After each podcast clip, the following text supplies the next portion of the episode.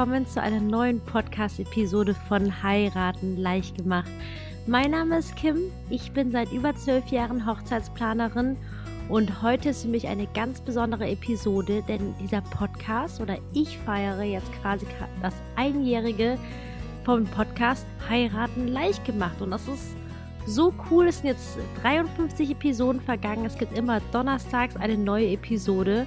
Und falls du neu mit dabei bist, dann denk auf jeden Fall daran, diesen Channel zu abonnieren.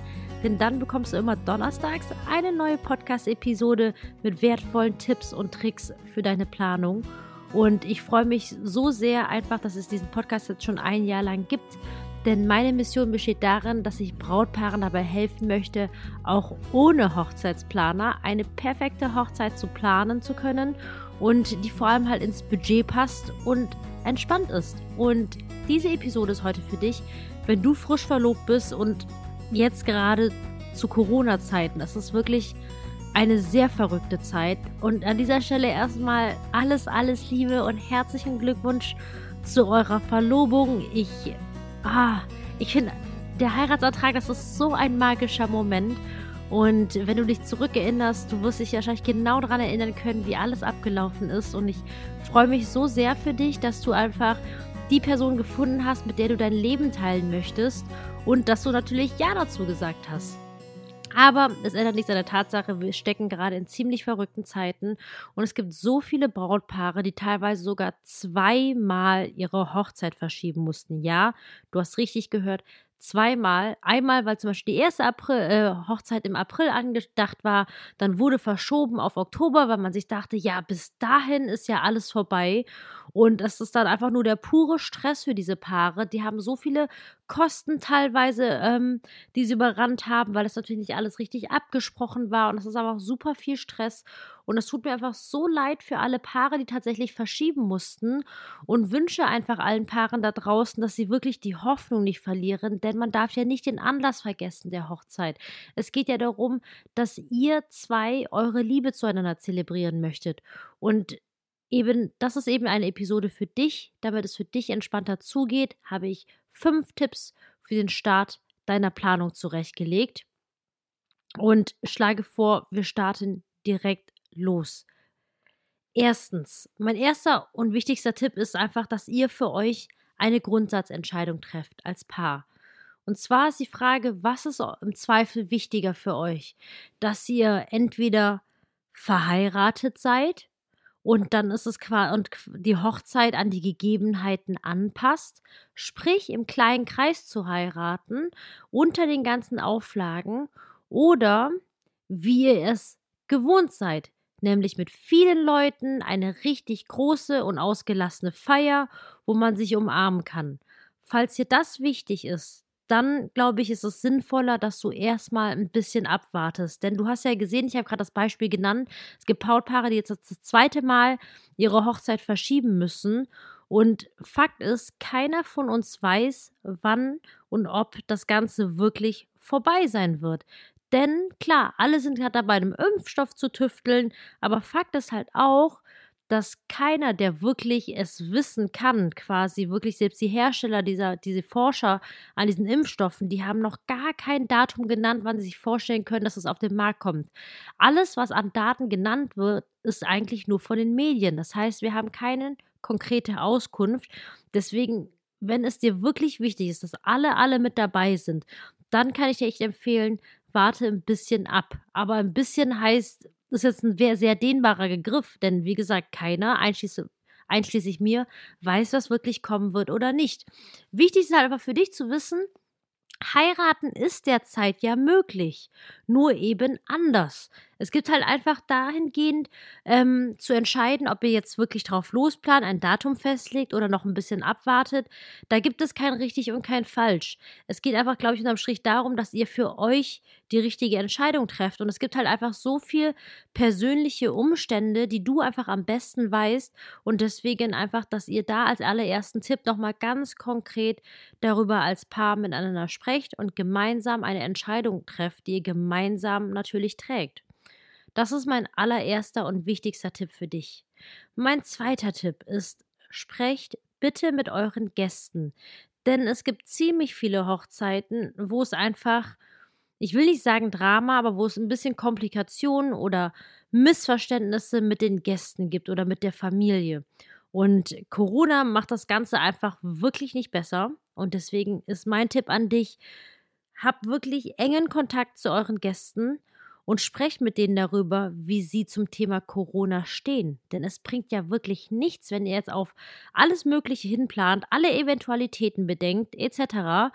Und dann stellt sich heraus, dass äh, die Gäste XY eh nicht kommen würden, weil sie zum Beispiel Sorge haben. Aus welchen Gründen auch immer. Ich möchte dir an dieser Stelle wirklich nochmal wirklich ans Herz legen, dass du nicht einfach, weil früher war es so, das ist jetzt echt witzig, dass ich früher sage, aber früher hat man eine Save the Date Karte oder eine Einladungskarte rausgeschickt. Die ganzen Gäste haben versucht, sich dahingehend freizunehmen und dann gibt es eine Rückmeldung, ob sie kommen oder nicht. Aber jetzt ganz frisch seit 2020 gibt es auf einmal Corona und das sind ganz neue Faktoren und deswegen möchte ich dich dahingehend bitten, geh nicht davon aus, dass jeder, der einlädt, kommt, minus 10% Absagequote, sondern sprich wirklich mit den Gästen, ob sie Bedenken haben und ob sie im Fall der Fälle, wenn ihr eure Hochzeit jetzt planen würdet, ob sie kommen würden, damit ihr mit der richtigen Personenanzahl feiern könnt. Und ich habe auch schon genug Episoden erwähnt, wie wichtig es ist, eine ungefähre Personenanzahl zu haben, weil sonst könnt ihr keine richtige Location finden, ihr könnt keinen richtigen Budgetplan erstellen und dann ist halt alles so eine ich sage jetzt mal schwammige Planung. Ich sage nicht, dass es nicht klappen könnte, aber es ist halt eine schwammige Planung. Also vor allem vor dem Hintergrund, wenn ihr sagt, euer Budget ist knapp, ihr wollt das Beste draus rausholen, dann ist es wichtig, eine Gästeanzahl zu haben und natürlich einen Budgetplan zu erstellen. Das war mein zweiter Tipp für dich.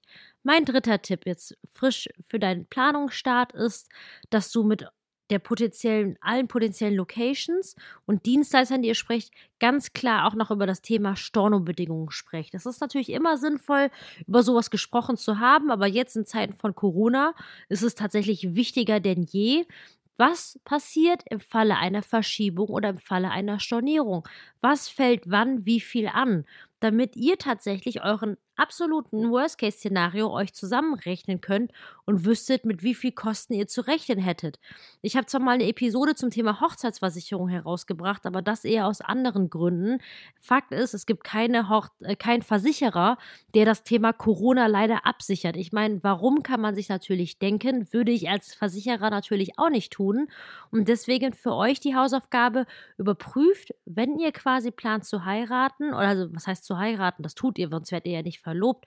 Aber wenn ihr jetzt konkret auf ein Hochzeitsdatum hinplant, dass ihr euch vorher erkundigt, mit welchen Kosten ihr es im Worst Case zu tun hättet. Das war mein Tipp Nummer drei für dich.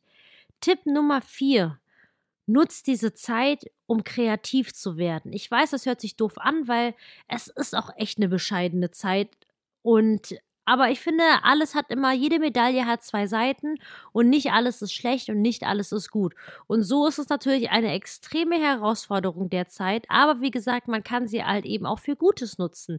Denn vergiss nicht, wenn ihr jetzt beschließen solltet, ihr möchtet jetzt trotzdem auf eure Hochzeit hinplanen und ihr stellt euch im Worst Case darauf ein, dass ihr mit nur einer ganz kleinen Personenanzahl heiraten könnt, ähm, zum Beispiel 25 inklusive Dienstleister, lasst uns dann mal von 20 Gästen ausgehen Davon würdet ihr quasi im Worst Case ausgehen, aber gleichzeitig bedeutet das auch, ihr habt viel mehr Budget für die Hochzeit.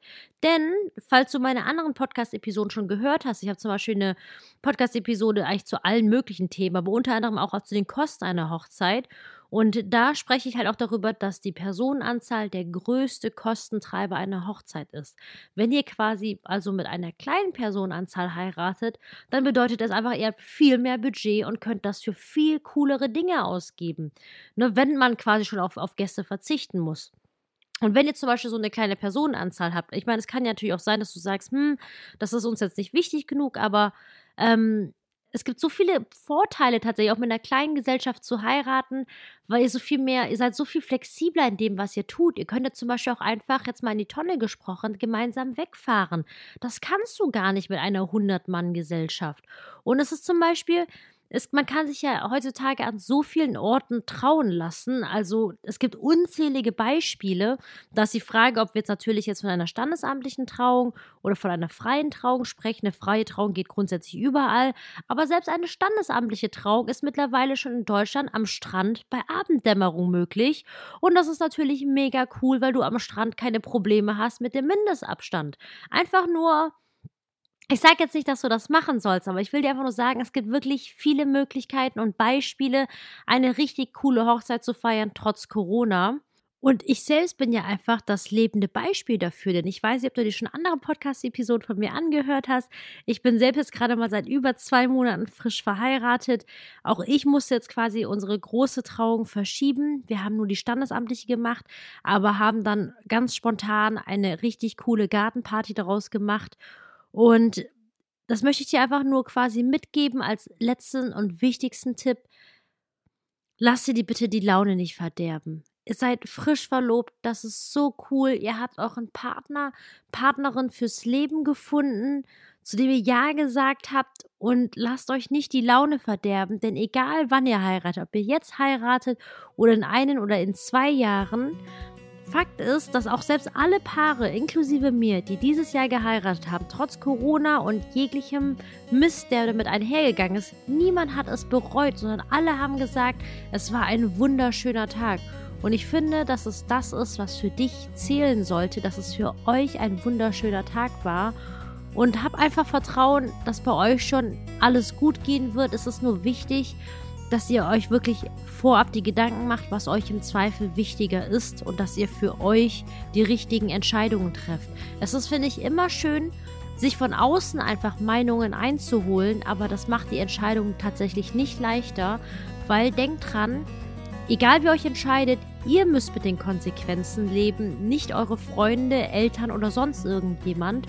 Und deswegen möchte ich dich auch einfach dazu entmutigen, einfach, dass ihr jetzt gerade, ich meine, es wird kälter jetzt um diese Jahreszeit und dass ihr euch einfach zusammenzieht, auf der Couch kuschelt und einfach drüber sprecht, was für euch wichtig ist.